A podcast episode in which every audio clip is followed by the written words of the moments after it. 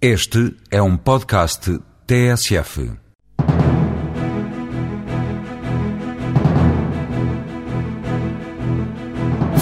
Recém-criada Opway, fruto da fusão entre a Opca e a Sopol, tem como meta duplicar a faturação até 2011. A estratégia passa por reforçar o investimento nos mercados externos, em especial nos países de expressão portuguesa.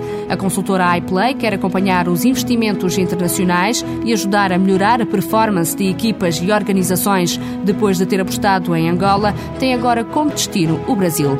A Oasis Atlântico mantém a aposta em dois destinos-chave Cabo Verde e o estado do Ceará, no Brasil, são locais nos quais a empresa tem vindo a desenvolver grandes projetos turísticos imobiliários, mas caso surjam oportunidades, a Oasis Atlântico admite explorar novos mercados, mas sempre de língua portuguesa.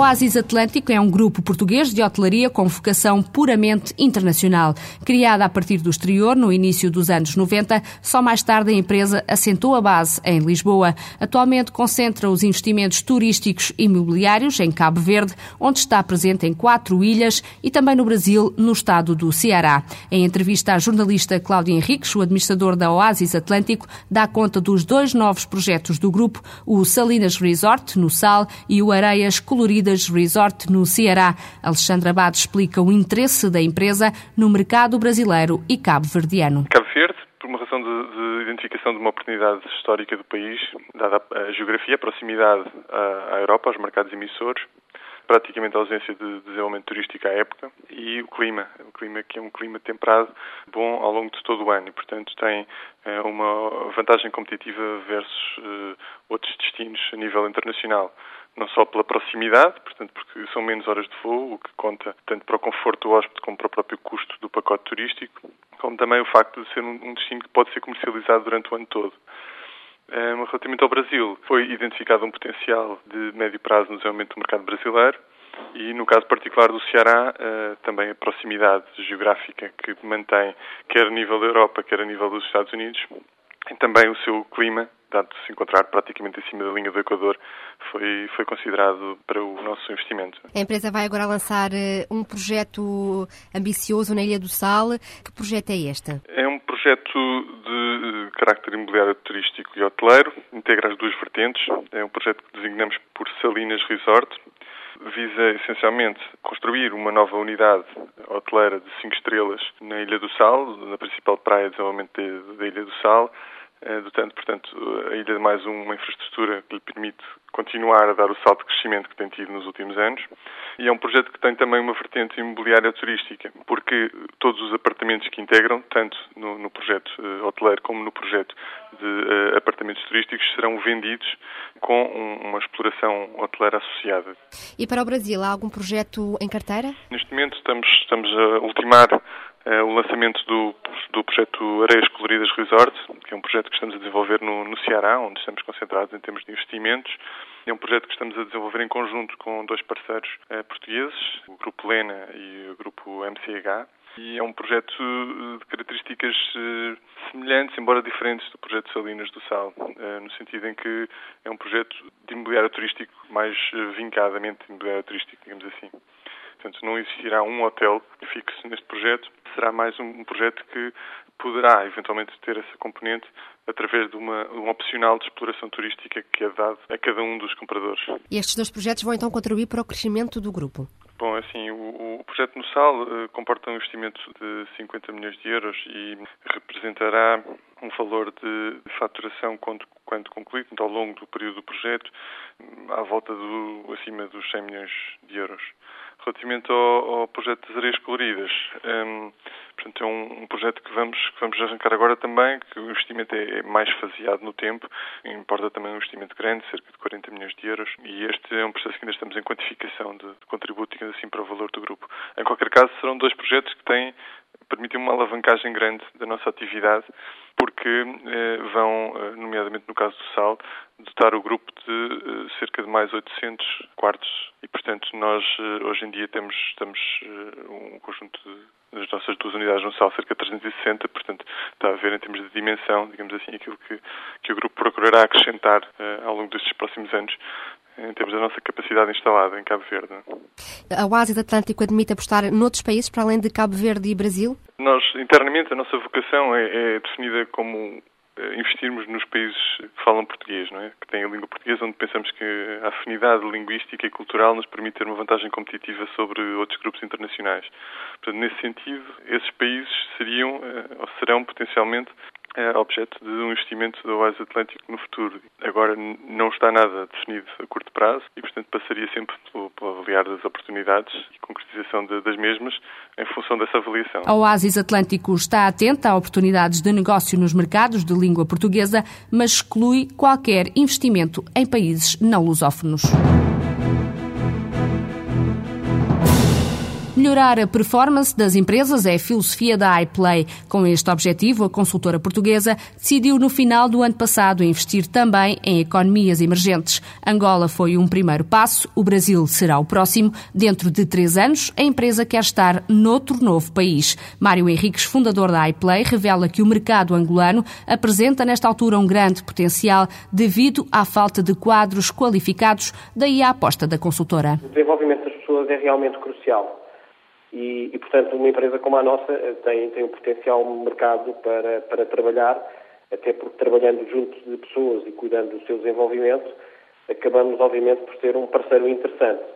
Mas eh, a grande questão que se coloca é essas empresas nacionais ou empresas de âmbito multinacional, que não estão sediadas em Portugal, estão sediadas noutros países, é como fazer crescer rapidamente as pessoas para fazê-las serem mais competitivas e darem respostas mais rápidas e ao mais alto nível face à evolução dos negócios. E, e como Angola tem crescido em taxas enormes nos últimos anos, do ponto de vista económico, eh, estas solicitações são cada vez mais prementes e a falta de quadros qualificados cria realmente um constrangimento muito grande eh, ao mercado angolano, o que eh, ressalta como uma das alternativas é, treinar pessoas e melhorar o rendimento das pessoas e, e cuidar do seu desenvolvimento, porque é o, é o, caminho que os países desenvolvidos continuam a fazer e é, obviamente, é, o, o, caminho que estes países que estão a emergir, obviamente, também têm que fazer de uma forma ainda mais rápida do que os outros já estão a fazê-la. Mário Henriques afirma que o objetivo da empresa é acompanhar os investimentos internacionais,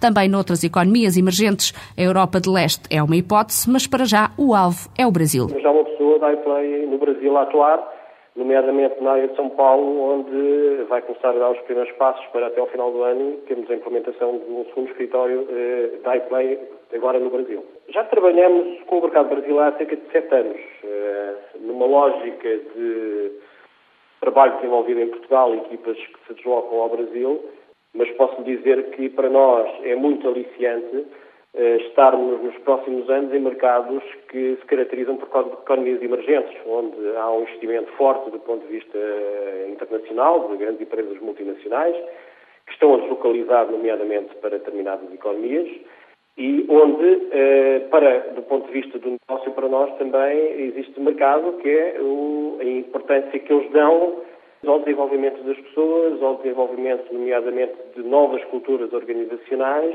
e de níveis de competitividade que vão ter nessas novas organizações, nessas novas economias. O fundador da iPlay encara a internacionalização como um processo natural, adianta que o modelo escolhido são as parcerias. Em Angola, a consultora colabora com a Universidade Lusíada.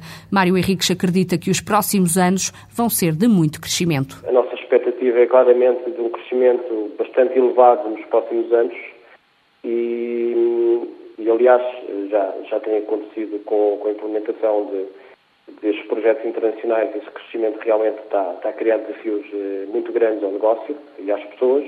Posso dizer que a ambição é claramente de crescer bastante. Agora, do ponto de vista de porcentagem, não, não lhe posso dizer o número. Mas na casa dos 10% ou mais? Não, bastante mais. Olha, eh, posso dizer que no próximo ano, eh, junto dos, dos dois mercados, iremos estar próximos do, do milhão de, de, euros. Em Angola, a equipa da iPlay vai ter para já três consultores locais que vão trabalhar o mercado e também em estudos e projetos ligados à Universidade de Lusíada. Já no próximo ano, a Opway tem como meta atingir uma faturação de 670 milhões. A empresa tem para isso um plano que prevê o reforço de investimento nos mercados externos. As prioridades são os países de expressão portuguesa, nos quais tanto a OPCA como a Sopol já estavam presentes, mas também o norte de África e São Tomé são agora os alvos. Em Angola e no Congo, Felipe Soares Franco revela que vai ser criada uma empresa na área da construção, em parceria com a ESCOM. O presidente da Opway garante que a estratégia de internacionalização do grupo não vai mudar, agora que as duas empresas se juntaram. Baseamos sempre e claramente a nossa estratégia de, de internacionalização baseada num conhecimento profundo do direito, da cultura e do sistema político dos países para onde vamos. E porquê? Porque, fundamentalmente, uma empresa de construção, quando vai para o exterior, vai executar ou vai cumprir um contrato. E para cumprir um contrato é preciso dominar o direito, para isso é preciso dominar a língua, é preciso conhecer a cultura e é preciso conhecer o sistema político para poder, em harmonia, realizar bem o contrato. E, portanto, as nossas apostas viram-se fundamentalmente para os países onde possamos compreender tudo isto. Quais são? A Península Ibérica, os países de expressão portuguesa e os países da América Latina com uma língua semelhante à nossa, que é o espanhol. Posto isto, não quer dizer que não haja exceções.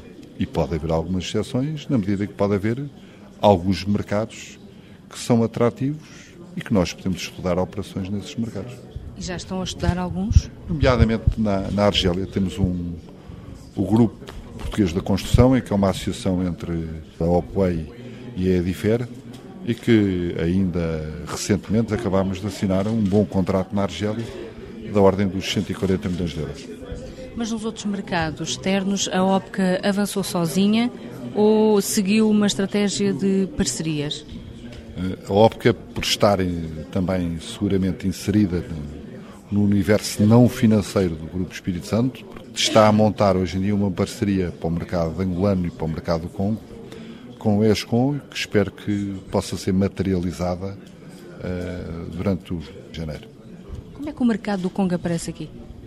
É um mercado onde a ESCOM tem uma presença já há alguns anos, uh, há mais de cinco anos, salvo erro, e onde tem uma, uma boa estrutura operacional montada e organizada, e portanto é natural que se possa juntar as operações de Angola e do Congo, visto também serem países vizinhos. Mas que, qual é o potencial deste mercado? Há muito por fazer a nível de infraestruturas? Há, há imenso para fazer e é um país que hoje em dia tem-se procurado desenvolver. Como todos ou quase todos esses países da, da região da África têm hoje em dia riqueza própria, porque têm matérias-primas e, portanto, têm uma capacidade boa de, para se desenvolver, porque podem dar garantias sólidas aos investimentos que se pretendem realizar. Nós estamos a falar especificamente do Congo Belga, um país que tem atravessado um período de calma e de, e de paz, tal e qual como Angola hoje em dia tem atravessado um período de calma e de paz e que se pretende desenvolver.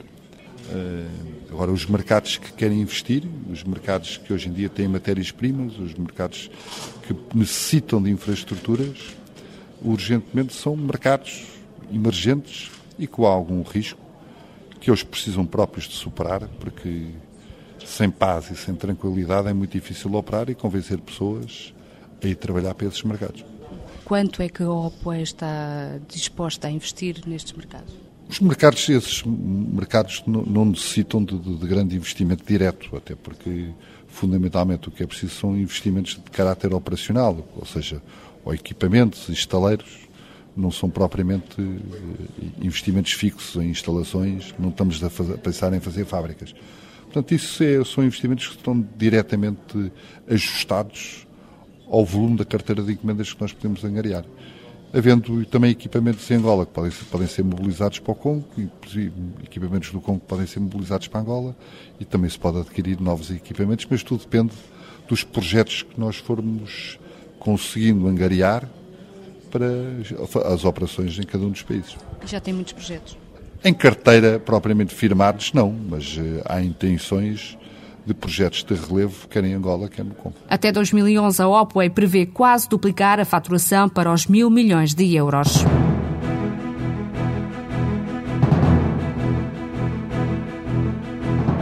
No segundo semestre deste ano, a Opua e a Edifer vão arrancar com a construção de um bairro na Argélia, num investimento avaliado em 165 milhões de euros. Esta é uma das maiores obras de sempre adjudicadas a empresas portuguesas no estrangeiro. O contrato é o primeiro de uma série de empreendimentos em vários setores de atividade que o Grupo Português de Construção, participado a 50% por cada uma das empresas, está a analisar neste país do norte de África.